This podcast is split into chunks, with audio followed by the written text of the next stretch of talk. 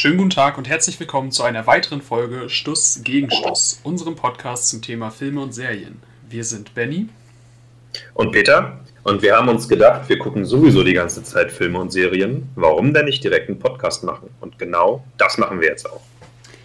Alles klar, in der letzten Folge, ähm, die ja schon ein bisschen her ist, haben wir ja über das Damen-Gambit gesprochen, die ersten beiden Folgen.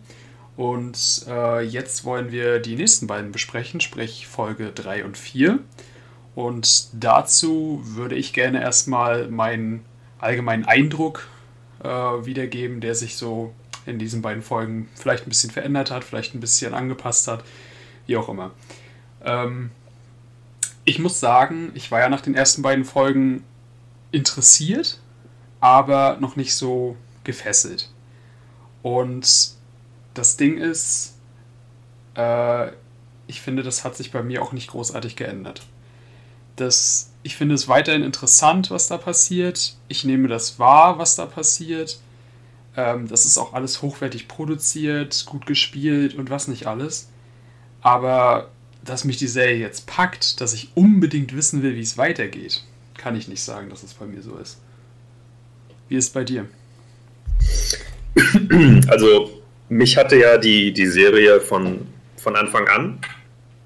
Mich hat es die ganze Zeit interessiert und ich äh, finde speziell in der dritten Folge der Miniserie nimmt die Geschichte so langsam Fahrt auf und spätestens mit der vierten Folge ähm, zeichnet sich oder zeichnen sich so die großen Konfliktlinien ab und ähm, ich bin voll drin. Hab, hab mir das alles sehr gerne angeguckt und äh, bin weiter dabei. Du hast aber auch, äh, muss man dazu sagen, schon die, die Serie komplett gesehen. Ich habe die Serie komplett zu Ende gesehen. Ich würde mir auch noch eine siebte, achte, neunte Folge angucken. Ich würde mir auch neun Staffeln damit angucken. Okay. Ja, mal sehen, ja. was jetzt noch kommt. Ich habe äh, erst bis Folge 4 geguckt, also bis dahin, wo wir jetzt auch besprechen. Ja. Deswegen kann ich dazu jetzt noch nicht so viel sagen, wie es denn letztendlich weitergeht, beziehungsweise wie es zu Ende geht. Mhm. Aber wie gesagt, das ist alles ja, ich, ich, erkenne diesen, diesen Aufwand dahinter und wie, wie gut das alles produziert ist und geschrieben und was nicht noch alles, aber ich weiß nicht. Es ist, so es ist wirklich, wirklich hochwertig gemacht, das muss ja, man dazu sagen. Klar. Also animationstechnisch, äh, ähm, die Kostüme, also. Das, das sieht wirklich man, alles auch sehr gut aus und so, aber ich weiß nicht. Schach ist ja schon mal von vornherein nicht das Interessanteste die Serie hat es immerhin geschafft, das Thema Schach ein bisschen interessanter zu gestalten. Aber äh, wenn dann der Höhepunkt der Folge ein Finale des, eines Turniers ist und ich da sehe, wie sich Figuren auf dem Schachbrett hin und her bewegen, ah, tut mir leid, das ist nicht das, das ist nicht der äh, Traum meiner schlaflosen Nächte. Ist, ist ja. leider so. Äh, ja, ja, verständlich. Ne? Also, Weil, äh, Schach ist in der Serie eigentlich ja nur Mittel zum Zweck, ähm, die Lebensgeschichte eines hochbegabten Menschen ähm, darzustellen, der sich ähm, außerhalb seiner Partikularinteressen nicht gefordert fühlt und äh, in Drogen, sprich Alkohol und äh, Tabletten abgleitet. Ja, genau. Ja. Gut, würde ich sagen, fangen wir mit der dritten Folge an. Die Bitte. würde ich jetzt übernehmen. Ähm, Im Anschluss spricht Peter dann ein bisschen genauer über die vierte Folge. Wir unterbrechen uns aber, wie gesagt, immer wieder und äh, gehen dann auf das Gesagte ein. Okay, Folge 3.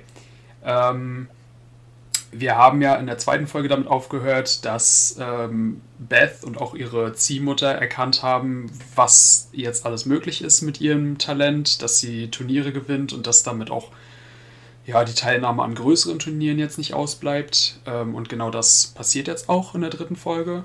Ähm, sie reist zu immer größeren Turnieren, auch außerhalb von Kentucky. Ähm, das erste davon ist in Cincinnati, bei dem Beth auf Benny Watts trifft, den Typen äh, im Cowboy-Outfit, der so ein bisschen komisch aussah.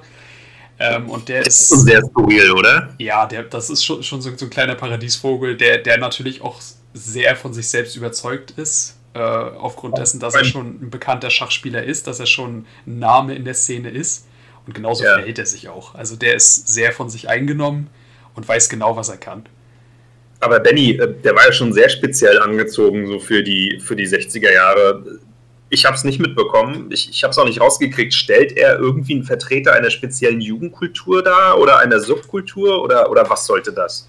Das Oder er ist einfach nur. Äh, das ist eine gute Frage. Ich kann mir vorstellen, also ob das jetzt Teil von der, von der Jugend- oder Subkultur ist, das weiß ich nicht. Dafür stecke ich zu wenig drin. Aber was ich mir vorstellen kann, woher das kommt, ist schlicht und ergreifend, dass wenn er, das spielt ja in den 60ern, sprich, der muss ja ungefähr so Ende 40er, Anfang 50er geboren sein, innerhalb der ja. Serie. Und da hat er vielleicht in seiner Jugend die großen Western gesehen. Weiß man ja nicht. Hm. Kann ja sein. Und dass er irgendwie John Wayne-Fan ist oder, oder was weiß ich. Ja. Kann ja, ja. sein. Naja. Jedenfalls äh, reist sie dann mit ihrer Mutter durch die Staaten, nimmt an den Turnieren teil. Davon profitieren natürlich beide, weil ihre Mutter endlich aus diesem, ja, aus diesem kleinen Ort da in Kentucky rauskommt, so ein bisschen mehr die Welt sieht, ein bisschen mehr Prunk und Luxus sich gönnen kann in, in den Hotels. Und äh, Beth kann einfach unbegrenzt Schach spielen, mehr oder weniger. Ähm, dafür ruft ihre Mutter auch hin und wieder mal in der Schule an und entschuldigt Beth, ähm, damit sie halt weiter äh, an den Turnieren teilnehmen kann. Ja. Ähm, man merkt schon Stück für Stück, dass Beth immer weiter in der Szene wächst, dass sie immer mehr anerkannt wird. Sie wird auch wiederholt als Wunderkind bezeichnet. Und ähm, es treten auch dann immer mehr Journalisten an sie ran und wollen sie interviewen. Und das lässt sie auch mit sich machen. Also sie gibt dann auch diese Interviews. Und äh, es gibt sogar eine Szene in der dritten Folge, wo sie so, ja, was sind das? Auch Nachwuchsspieler, wo sie denen sogar Autogramme gibt. Also sie ist schon eine kleine Berühmtheit in der Schachszene.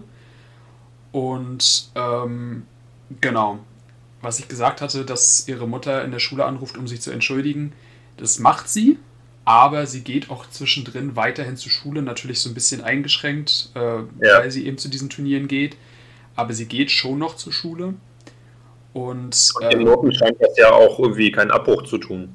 Nö, also das ist, ja, scheint eigentlich normal so weiterzugehen.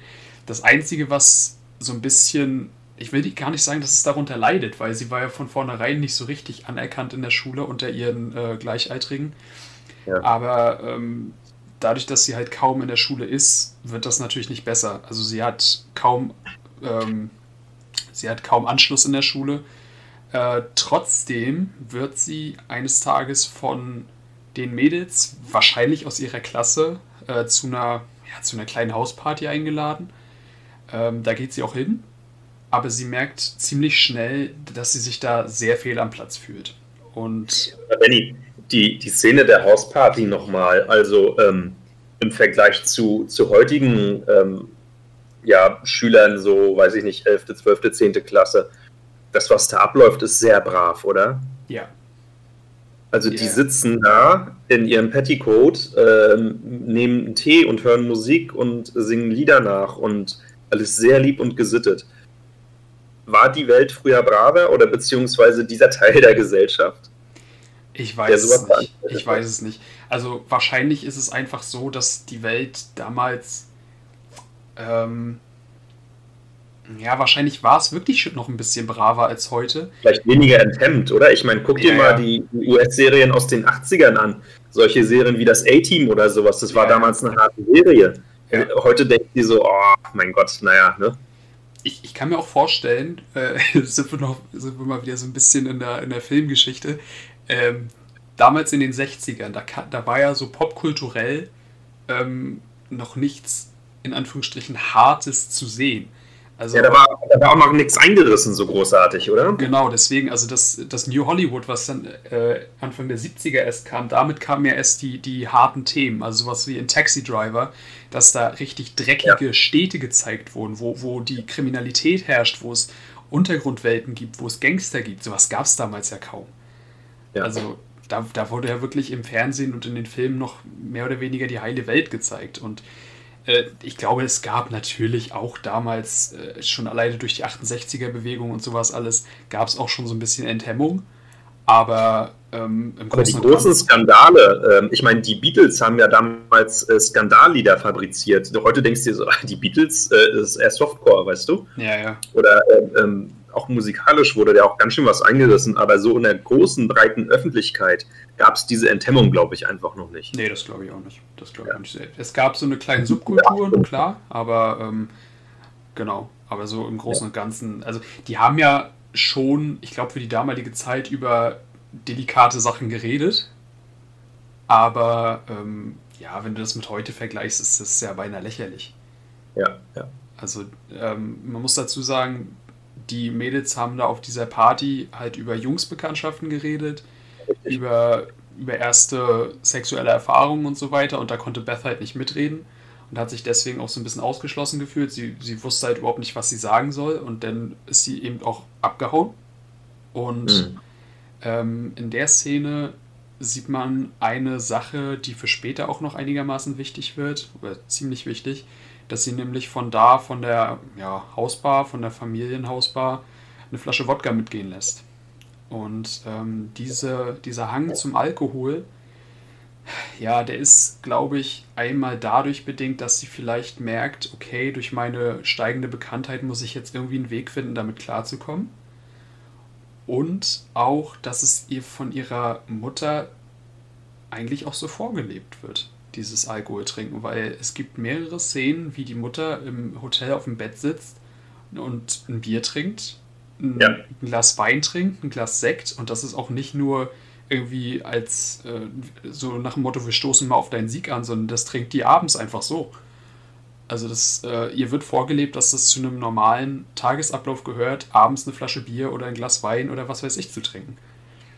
Und ähm, ja, dadurch, dass sie ja noch einigermaßen jung ist, ähm, ist sie ja vielleicht im Kopf noch nicht ganz ausgereift, sagen wir mal so, dass sie noch so ein bisschen beeinflusst werden kann durch sowas. Und ja, man merkt dann auch später, dass es ihr wirklich so ein bisschen zu Kopf steigt und sie dann im Alkohol die Lösung sucht. Genau. Äh, genau, eine Szene, die auch noch so ein bisschen dazu beiträgt, ähm, um von Turnier zu Turnier zu kommen, fliegen die natürlich. Also die können ja nicht diese riesengroßen Strecken mit dem Auto zurücklegen oder so, sondern sie fliegen. Und im Flugzeug bietet ihr ihre Mutter einen Gibson an. Muss sich tatsächlich auch erstmal googeln, was das ist. Also, dass ein Cocktail ist, ist klar, aber das ist sowas ähnliches wie ein Martini. Und das ist halt dieses äh, Lieblingsgetränk ihrer Mutter, was sie auch in, auf den Flügen dann immer getrunken hat. Und das bietet sie ihr dann während des Fluges auch an. Und tatsächlich nimmt Beth dieses Ding, dieses Martini-Glas mit dem Gibson drin und äh, zieht das in einem Zug leer. Und da habe ich mir so gedacht, na, alles klar, ein 16-jähriges Mädel, was so, das ist ja jetzt auch nicht gerade äh, eine Apfelschorle, sondern das ist Gin, schon was einigermaßen hartes und die zieht das so in einem Zug leer. Okay. Ähm, ja. Du noch was zu dieser Alkoholsucht ja. beinahe zu sagen? Benny? Ja. Ja, jetzt bin ich wieder da. Ich hatte gerade für eine Minute kein Internet. Okay, hast du mich auch nicht gehört, nein? Nee, gar nichts. Das letzte, was ich irgendwie gehört habe, war, ähm, glaube ich, dass du gesagt hast, ähm, genau, die, die Mutter lebt ihr das vor mit dem Alkohol. Ach so, okay. Ja, dann steige ja, ich. Ich glaube, ich muss das schneiden, ja. Ja, dann schneiden wir das einfach, da ist ja kein Ding. Mhm. Also das, äh, hast du das noch gehört, dass äh, sie ihr vorgelebt hat, dass ähm, eine Flasche Bier am Abend dazugehört? Genau, ja. Hm. Okay. Ich überlege gerade mal, wo ich denn einsteige. Ich würde sagen, ich steige dann ein bisschen früher ein. Ich steige einfach da ein, wo sie die Flasche Wodka wieder mitgehen lässt. Ja. Okay. Also sie entfernt sich von der Party ähm, und nimmt dann aber von der Familienhausbar eine Flasche Wodka mit. Und hm. äh, damit wird halt auch klar, schon früh klar, dass sie sich so ein bisschen zum Alkohol hingezogen fühlt. Ob das jetzt dadurch ist, dass, ähm, dass ihre Bekanntheit steigt und sie im Alkohol eine Lösung sieht vielleicht. Oder auch dadurch, dass, dass sie das mit dem Alkohol von ihrer Mutter vorgelebt kriegt, die ähm, im Hotelzimmer ähm, ziemlich oft auf ihrem Bett sitzt und eine Flasche Bier trinkt, ein Glas Sekt, ein Glas Wein und so weiter. Dass Beth quasi vorgelebt kriegt, dass Alkohol zum Leben dazugehört, zum Alltag dazugehört. Ähm, und dadurch, dass sie noch relativ jung ist, ähm, ist sie noch einigermaßen beeinflussbar. Und sie sieht natürlich in ihrer Mutter auch so ein bisschen immer noch ein Vorbild. Und ja, sie lebt sie halt vor. Und es ist wahrscheinlich nicht ganz so, nicht ganz so glücklich. Die trinkt ja auch im Flieger schon, die Mutter, und Genau. ähm, Genau. ach, wenn die abends ausgehen, dann trinkt sie einen. Und Ja. sag mal, wie siehst du die Rolle der Mutter? Das ist schon so ein bisschen Ausnutzen, oder? So in Richtung finanzielle ähm, Ausnutzung, dass, dass sie sie von der Schule nimmt und dafür dann so hier mal 70 Euro, da mal 140 Euro Turniere gewinnt. Ja. Euro, Dollar. Das, das fand, ich, fand ich sogar am Ende der zweiten Folge, wo, wo sich dann rauskristallisiert hat, okay, ähm, man kann mit diesem Kind oder wo, wo sie für sich wahrscheinlich gesehen hat, okay, ich kann mit, mit Beth Geld verdienen. Ähm, Stimmt, das sieht man schon am Ende der zweiten Folge. Genau. Wo, wo Mhm. sie quasi sieht, dass Beth mit ihrem einen Turnier da, was hatte sie verdient, 100 Dollar oder so als Prämie. Ja. Ähm, ja, klar, das, das nutzt sie voll aus. Also ich, ich glaube sogar wirklich, dass es äh, dieses ganze Rumgereise und an Turnier teilnehmen, das ist für die Mutter viel geiler als für Beth, weil die einfach da in ihrem Luxus leben kann. Ja. Also ähm, Ja. Schöne Hotels, Flugreisen, Genau. Essen gehen, Drinks. ja, genau. Ne? Äh, Und das mit dem Alkohol noch, was du gesagt hast, genau, dass sie im, im Flugzeug auch trinkt. Da gibt es auch eine wichtige Szene, wo ihr nämlich ihre Mutter im Flugzeug ähm, einen Gibson anbietet. Richtig. Musste ich äh, tatsächlich googeln, was ein Gibson genau ist. Also, dass ein Cocktail ist, so ähnlich wie Martini, ist klar. Aber das ist irgendwas mit Gin oder so. Und äh, statt einer Olive ist da aber eine Zwiebel drin. Ja. Also harter Alkohol. Ja, genau. Und Das ist, das ist kein Bier mit Party abends mal so beim Fußball, wenn, wenn du 16 bist oder weiß ich nicht was. Oder hier, steck mal die Zunge rein, wenn, wenn du äh, 14 bist. So weißt du, ein Bierschau. genau. Ja. Das ist harter Alkohol. Und das Geilste ist, äh, sie bietet ihr das an und Beth zieht das in einem Zug leer. Mhm. Das, das ist das Krasseste. Also, äh, natürlich ist es ein Martini-Glas, da ist jetzt nicht wer weiß wie viel drin, aber trotzdem, das ist Gin. Und das ist schon nicht ohne, glaube glaub ich, als 16-Jährige. Ja. Also, das ist schon, schon heftig. Genau. Aber sie hatte ja schon als, als Kleinkind ähm, ja, einen Hang zu Rauschmitteln gehabt, also Ja. sprich diese schönen grünen Tabletten da. Genau. Ja. Ja. Genau, und dann, äh, was noch dazu kommt, ist, dass sie auch, äh, ja, natürlich bedingt durch ihr Alter, durch, durch die Pubertät, äh, sich langsam beginnt für Jungs zu interessieren. Ähm, vor allen Dingen für den einen Herren von der Zeitung, dessen Ja. Name mir jetzt gerade nicht einfällt, jedenfalls der, der sie auch mal zu einem Interview einlädt. Ähm, und äh, ja, an dem sie Gefallen findet, äh, mit dem sie auch auf, aufs Hotelzimmer geht für das Interview und wo man schon so ein bisschen merkt, okay, da, da könnte was passieren.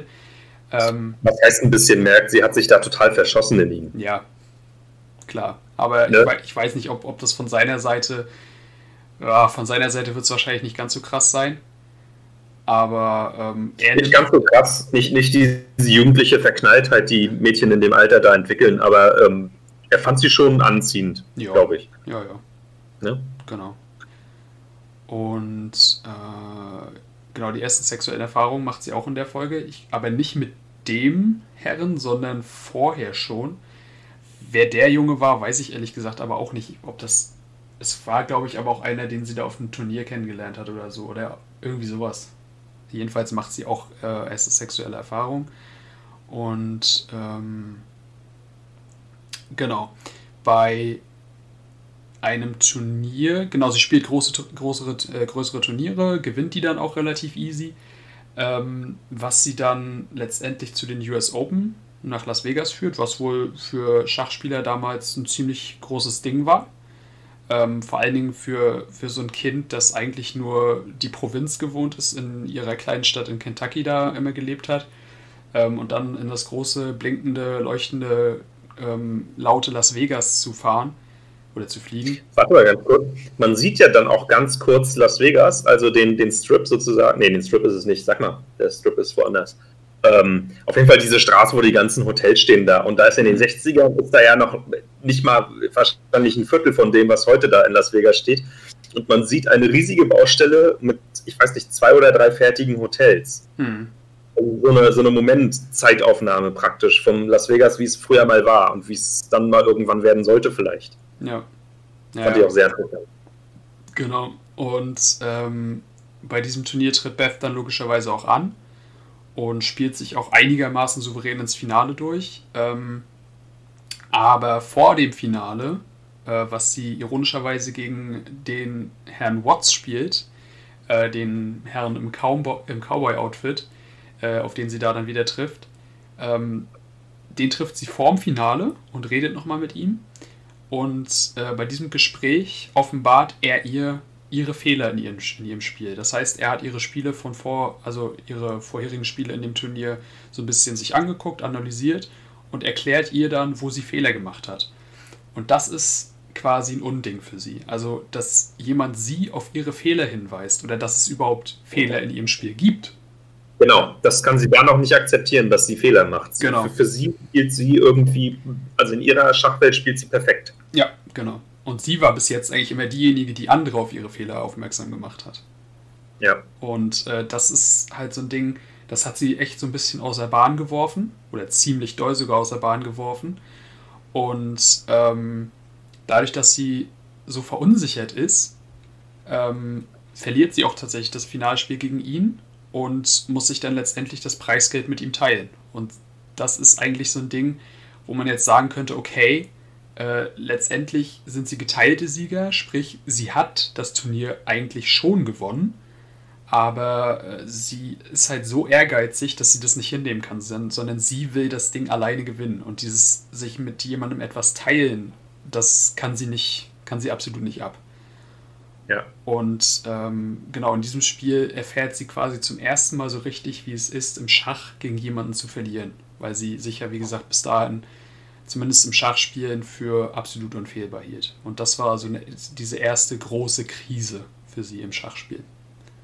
Ich glaube, das letzte Mal hatte sie tatsächlich äh, verloren im Keller gegen äh, den Hausmeister. Sag mal.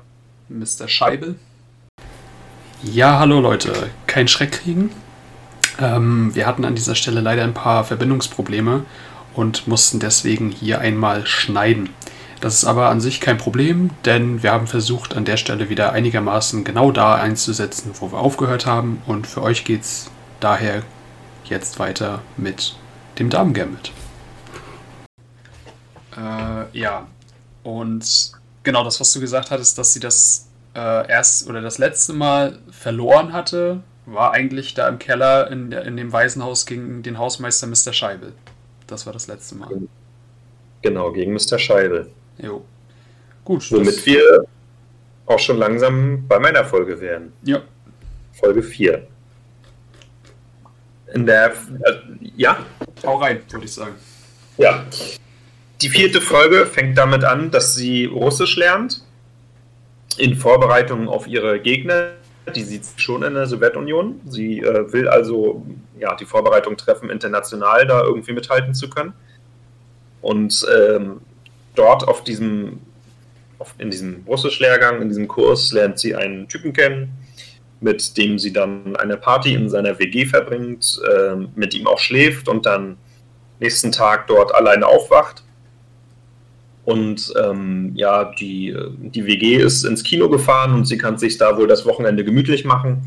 Und ähm, sie trinkt dann dort auch Wein und äh, konsumiert auch ja, Gras, Haschisch und kommt dann damit in Kontakt zu einer weiteren Droge. Und ähm, ja, sie macht dann auch ihren, äh, ihren Highschool-Abschluss im Anschluss und bekommt dort eine Uhr geschenkt mit einer Widmung von ihrer Mutter und da steht drauf in Liebe Mutter. Mhm. Ähm, ich finde, dass man merkt, dass das was bedeutet hat. Sie trägt diese Uhr dann auch fortwährend bis zur letzten Folge. Soweit kann ich schon mal vorschießen. Mhm.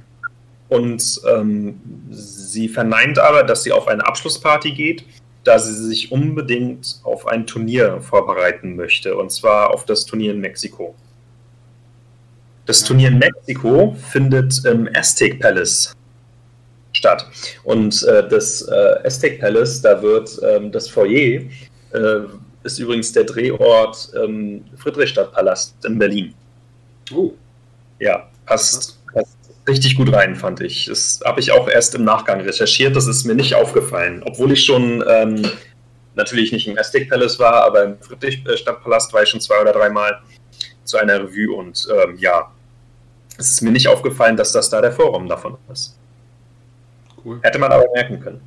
Auf jeden Fall, ähm, ja, Die Mutter von Bess trinkt natürlich wieder im Flug und hat auch offenbart ihr dort, dass sie ähm, in Mexico City jemand erwartet, und zwar einen alten Brieffreund. Aus dieser alten Brieffreundschaft wird eine Affäre. Und während sich Bess auf das Turnier vorbereitet und sich im Turnierbaum weiter hocharbeitet, ähm, lebt die Mutter dann diese Affäre voll aus, geht essen, geht tanzen, die trinken zusammen, die schlafen miteinander etc. pp. Hm. Und äh, es stellt sich dann auch heraus, dass die Mutter eigentlich ja zu den Spielen von Beth anwesend sein wollte, das aber wohl nicht ist, weil sie Zeit mit diesem Herrn verbringt. Ich weiß nicht, ob das Beth großartig interessiert, wenn schon, dann versteckt sie es ganz gut. Ja, ich glaube schon, dass sie das ziemlich doll interessiert, weil sie ja, ähm, also sie ist zumindest sagen wir mal, gelinde gesagt, nicht einverstanden mit dieser Bekanntschaft ihrer Mutter. Warum das so ist, ob sie sich jetzt dadurch ein bisschen vernachlässigt fühlt, ob sie jetzt äh, das Gefühl hat, dass die Aufmerksamkeit der Mutter nicht mehr voll auf ihr liegt, sondern jetzt auch noch auf einer weiteren Person. Also sie will ja schon nicht, dass die Mutter mit diesem Mann da verkehrt. Ja, da, ich glaube, der Unmut bezieht sich darauf, dass er eher so der Typ Gigolo ist und sie ihn nicht als ähm, gleichwertig mit ihrer Mutter erachtet. Das kann auch ich spekuliere sein. darauf. Ja. ja. Auf jeden Fall äh, bei dem Turnier da im Hotel im Aztec Palace trifft sie zwei alte Bekanntschaften wieder. Und zwar sind das die Zwillinge von ihrer ersten Anmeldung vom ersten Turnier. Ja. Die sind dann dort wieder und die beraten sie so ein bisschen, die begleiten sie hin und wieder. Die gehen eine Szene, da gehen sie gemeinsam im Pool schwimmen, im Regen. Auf jeden Fall sieht, kommt es dann zu einer Szene, in der die Mutter Beth redet, äh, einredet, doch ein bisschen auszuspannen und nicht immer nur zu trainieren. Beth entschließt sich dann, in den Tierpark zu gehen und auf dem Weg zum Tierpark kommt sie an ein paar Ladenbudenbesitzer vorbei und ja, fängt ein, sich schon an, da ja, mit Bier zu bespaßen. Und ähm, tritt dann in den Zoo ein und im Zoo wird sie gewahr, dass der ähm, sowjetische Großmeister Borgov ähm, dort mit seiner Familie ist und er bemerkt sie auch und sie bemerkt ihn und ähm, ja, dann geht sie wieder los. Und das ist praktisch so ihre erste Begegnung mit dem Borgov, mhm. der über den praktisch der Turniersieg laufen würde, weil es eigentlich der beste Schachspieler da ist, den es da wohl in der Welt dann gerade gibt. Ja.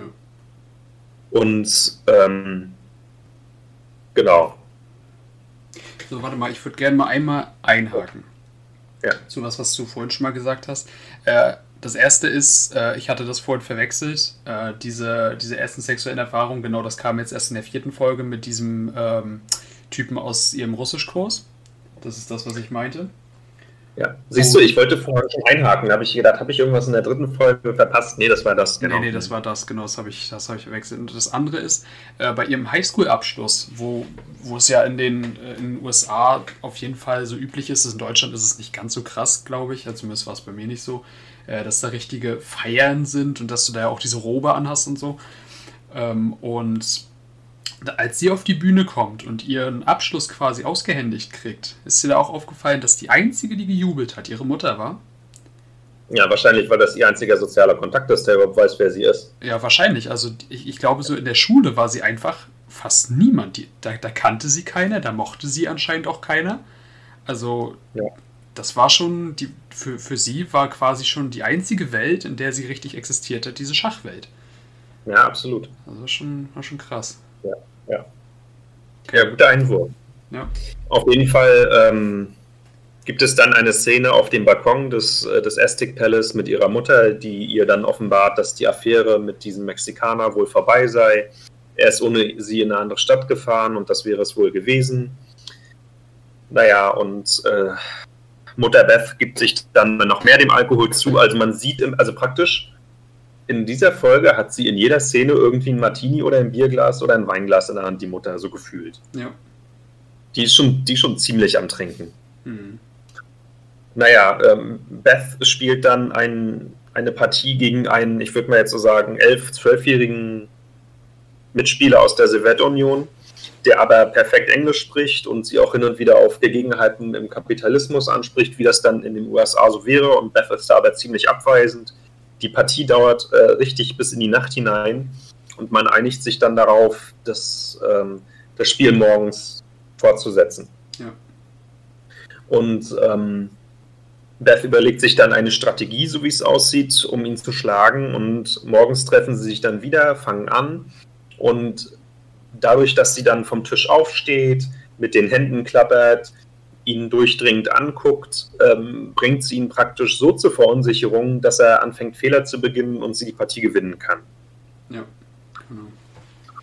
Ja. Dann kommt sie in das Foyer herunter und ihre Mutter spielt Klavier und sie spricht ihre Mutter dann darauf an, wie das dann wohl zustande kommen würde, weil sie, also die Mutter kann wohl Klavier spielen, das ist bekannt, aber sie hat wohl nie vor Publikum spielen können. Und ähm, ja, das geht dann jetzt wohl. Dann geht Beth wieder in den Fahrstuhl und im Fahrstuhl steigen dann nach ihr, steigt vorne dann die sowjetische Delegation ein. Die unterhalten sich auf Russisch über das Turnier und unter anderem auch um Beth. Und es geht darum, dass man auf sie aufpassen müsste, dass sie sich äh, sehr gut entwickelt und dass sie zu Gefahr werden könnte, aber dass sie auch ein Alkoholproblem hat. Dann dreht sich Borgoff um, bemerkt sie und jemand anderes aus der Delegation auch, aber sie denken sich dann wohl, äh, hoppla, sie ist da, aber naja, die kann wohl kein Russisch. Mhm. Was sie natürlich nicht wissen, dass Beth Russisch kann und das wohl sehr wohl verstanden hat. Ja, fand ich auch eine geile Szene. Den, was sagst du? Fand ich auch eine geile Szene, wo, wo die, also wie, wie sicher die sich eigentlich waren oder beziehungsweise wie sie erst so ein bisschen erschrocken waren, als sie sie gesehen haben und dann sich aber einfach gedacht haben, ach komm, die verstehen uns eh nicht, lass mal weiterreden. Ja, ja genau. Achso, was ich noch vergessen habe, ihr, ihr ähm, Gegner vor, ähm, also der, den sie davor besiegt hatte, ähm, der meinte auch, ja, ja, so nach dem Motto, jetzt hast du noch, ähm, jetzt bist du noch die bessere, aber warte an, bis du auf Borgov triffst. Mhm. triffst. Und tatsächlich trifft sie im Finale auf Borgov. Und Borgov lässt sie gar nicht in das Spiel kommen. Sie beschreibt das später als, dass, dass er komplett bürokratisch, technokratisch, wie ein Verwaltungsakt seine Züge macht dass sie praktisch beschreibt, sein Spiel hätte keine Schwächen gehabt und er macht sie wohl total platt. Und sie ist eigentlich vollkommen desillusioniert, ähm, was vielleicht das zukünftige Besiegen eines Borgoffs nochmal irgendwie, wie das, wie das zustande kommen sollte. Mhm. Also sie merkt wohl den Klassenunterschied. Ja. Sie verliert das Finale ja. gegen Borgoff. Wohlgemerkt, sie verliert nicht nur, sie gibt auf. Sie gibt auf. Genau. Das ist der springende Punkt. Sie gibt auf. Weil sie merkt, dass sie keine Chance hat. Ja.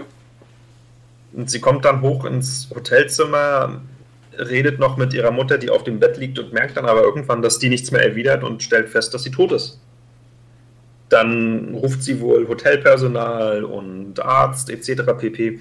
Und ähm, der Arzt stellt dann fest, das stellt tatsächlich den Tod ihrer Mutter fest und ähm, verweist auf Hepatitis. Ist ja auch. Äh, also zynisch gesagt, ist es ja auch kein Wunder. Ja, ja.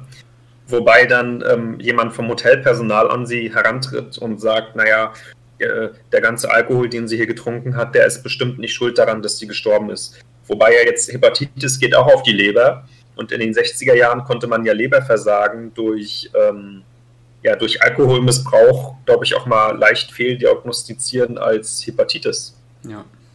Und dass das vielleicht so ein bisschen so hingedreht wurde nach dem Motto, naja, die ganzen Drinks, die sie hier genommen hat, sind aber nicht schuld und äh, naja, man weiß es nicht.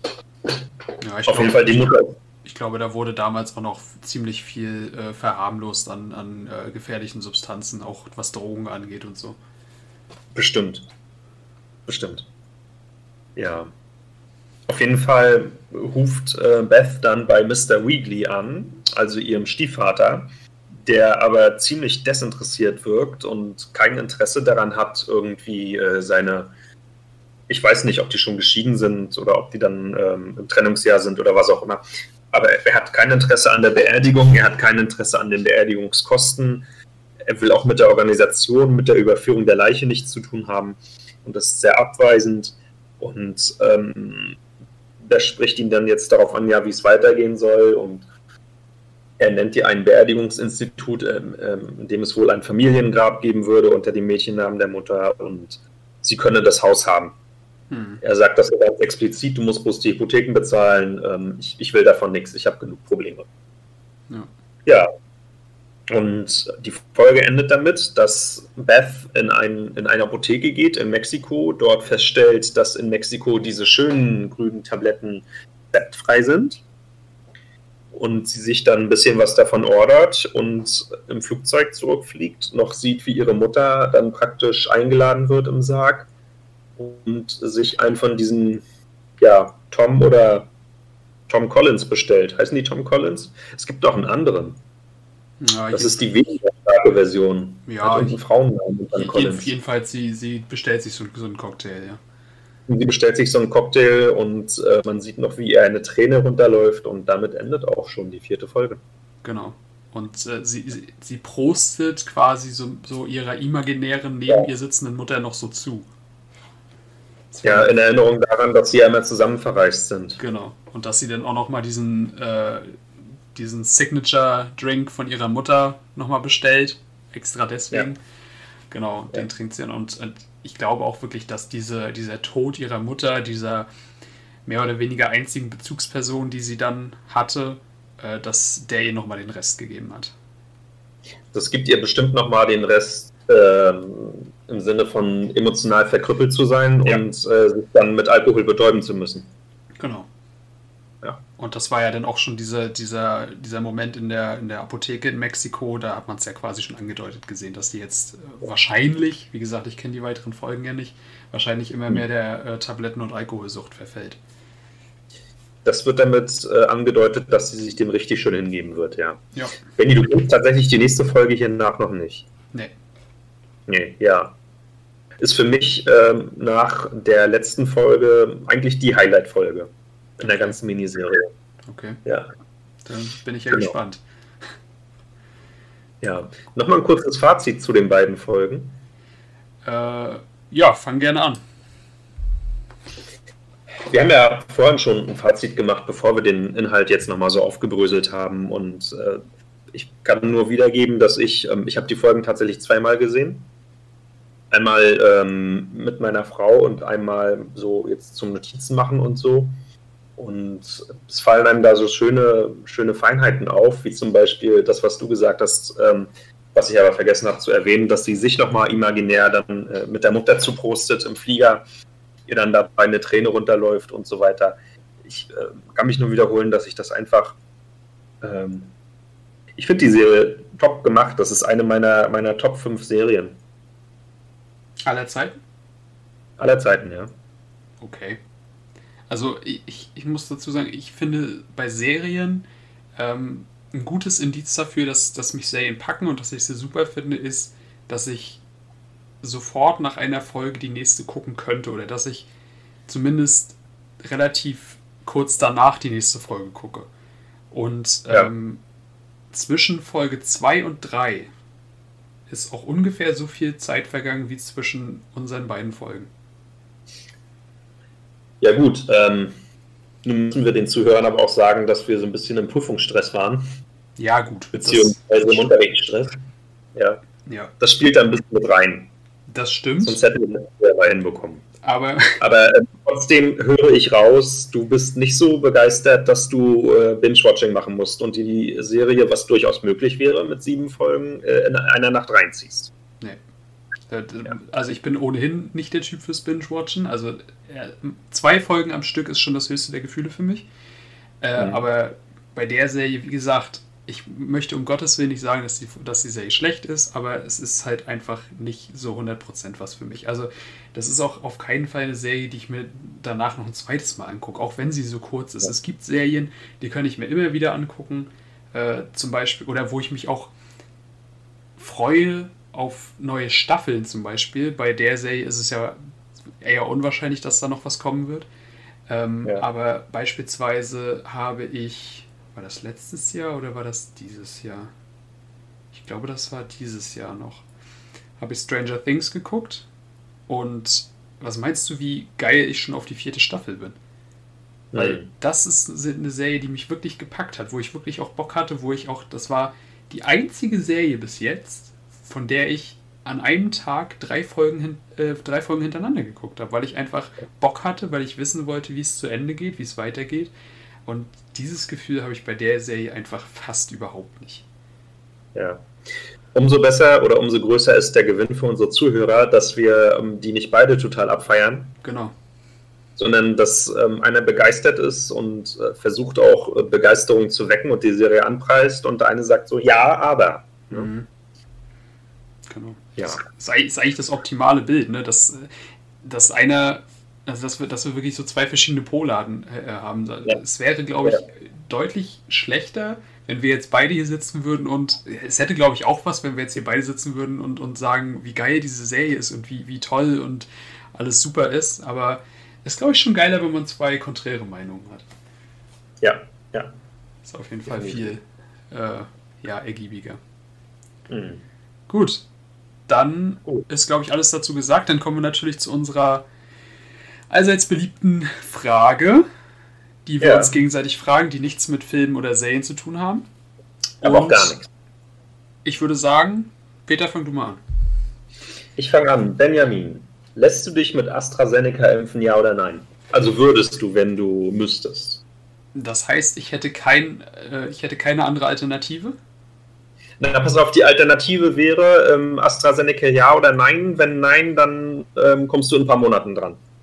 Mit irgendeinem anderen Impf Impfstoff. Mit irgendeinem anderen. Aber äh, ein paar Monate sagen wir jetzt mal so hier vier, fünf. Hm. Ist schwierig. Äh, ich habe ja jetzt auch so mitgekriegt, was für Nebenwirkungen das hat und dass da auch schon zum Teil Leute an Blutgerinnseln dadurch gestorben sind und so Geschichten. Andererseits denke ich mir aber auch, sowas wirst du immer haben, weil es halt schlicht und ergreifend etwas ist, was dir da in, indiziert wird, was, nicht, was an sich nicht mit deinem Immunsystem vereinbar ist. So. Und äh, dass, dass dein Immunsystem da zum Teil gegen ankämpft, das ist eigentlich vollkommen normal. Das ist auch bei einer Grippeschutzimpfung, kann das theoretisch passieren. Ähm, und das sind auch, glaube ich, ich weiß es nicht genau, weil ich es halt nicht nachgeguckt habe oder recherchiert habe. Aber das sind wahrscheinlich einer von tausend Fällen oder so. Und ähm, da ist, glaube ich, das geringere Übel auf jeden Fall, sich impfen zu lassen, ähm, gegenüber, dass man ähm, an Covid erkrankt, beziehungsweise auch ähm, vielleicht einen härteren Fall erwischt, dass man wirklich ernsthaft erkrankt, dass man eventuell sogar ins Krankenhaus muss, beatmet werden muss oder was weiß ich. Und dann würde ich schon sagen. Wie bitte? Und Langzeitfolgen hat. Genau, ja. Man muss ja nicht immer bloß sagen, so, ja, es sind sechs Leute von 100.000 am Blutgerinnseln gestorben. Und äh, wie viele von diesen 100.000 wären an Covid erkrankt und gestorben und wie viele sind an Covid erkrankt und haben Langzeitfolgen und liegen bis heute flach. Ja. Und dann. also, äh, von Union Berlin, der Marius Bülter, der hatte Corona ähm, der hat letzte Saison, war der Stammspieler diese Saison. Ich meine, der spielt jetzt wieder, aber der wird in der 80. eingewechselt. Ja. Und ganz bestimmt, weil er ein schlechter Fußballer ist. Ne? Also der sagt ja auch, der hängt komplett durch bis heute. Das ist ein Beispiel, ich weiß, aber ja. es gibt davon viele. Und dann vor allen Dingen auch, sagen wir mal, von diesen sechs von 100.000, die am Blutgerinnsel dann sterben, wer sagt mir, dass die nicht in den nächsten ein, zwei Jahren ohnehin ein Blutgerinnsel gekriegt hätten? Genau, und ähm, wie viele von 100.000 hätten die nicht mit ähm, mit AstraZeneca geimpft wurden, haben auch in derselben Zeit ein Blutgerinnsel gehabt. Also ich genau. weiß jetzt nicht, ob es da eine Vollgruppe gab. Im Übrigen würde ich wirklich ganz gern mal die Wahrscheinlichkeit an Blutgerinnseln zu sterben ähm, auf 100.000 haben von, äh, von Frauen, die die Pille nehmen und rauchen. Hm. Ja.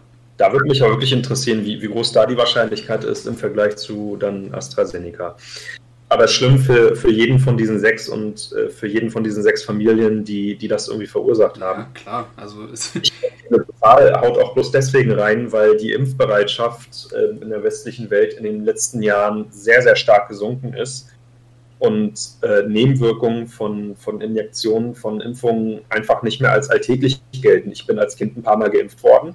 Ich habe einen geschwollenen Arm gehabt. Ich habe ähm, ich habe vier bekommen die nächsten zwei, drei Tage. Das war bei meinen Freunden in der Schule, die dann auch irgendwie geimpft wurden. Bei denen war das nicht anders. Und das hat irgendwie keinen Aufschrei gegeben, weil alle wussten, ja, Da kommt jetzt was rein in den Körper, das Immunsystem reagiert, der kriegt Fieber. Ja. ja. Also äh, ich muss dazu sagen, ich bin natürlich auch geimpft, also jetzt nicht gegen Corona, aber gegen die Standardsachen, Tetanus, Diphtherie, sowas halt, ne? Und ja. äh, ich habe bis jetzt noch nie negative Erfahrungen mit einer Impfung gemacht. Also das ist auch ja. schon ein paar Jahre her, wo ich dagegen geimpft wurde. Ich, ich weiß gar nicht, ich müsste wahrscheinlich demnächst auch mal wieder hin. Ähm, aber also ich wüsste jetzt nicht, was für mich gegen die Impfung spricht. Also ähm, ich bin ja gerade im, im, Praktikum an der Schule und äh, ein paar von meinen Kolleginnen wurden auch oder Kollegen wurden auch letzte Woche gegen, gegen Corona geimpft mit, mit AstraZeneca. Und es gab tatsächlich schon vermehrt Fälle von Kolleginnen und Kollegen, die den Tag darauf oder auch zwei Tage darauf wirklich krank im Bett lagen. Also so wie du das gerade mhm. beschrieben hast, die dann so Fieber hatten oder Schüttelfrost oder was weiß ich, so typische Grippesymptome. Aber das ist halt, wie gesagt, sowas, was man mit einkalkulieren muss. Das ist nun mal einfach so. Ja. Also, ja. also ja oder nein? Also ich würde sagen ja. Mhm. Okay.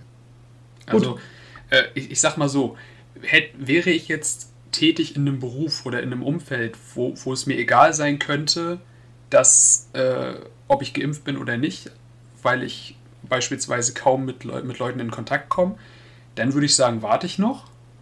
Aber ansonsten, jetzt wo ich ja äh, im Praktikum täglich mit 30, 40, 50 Kindern zu tun habe, die ich theoretisch mhm. anstecken könnte, die dann wieder ihre Eltern und Großeltern anstecken, das, nee, da, da bin ich dann lieber geimpft, glaube ich. Ja. Genau. Naja. Gut, dann kommen Gut. wir zu meiner Frage. Und zwar, was glaube ich ziemlich kontrovers ist.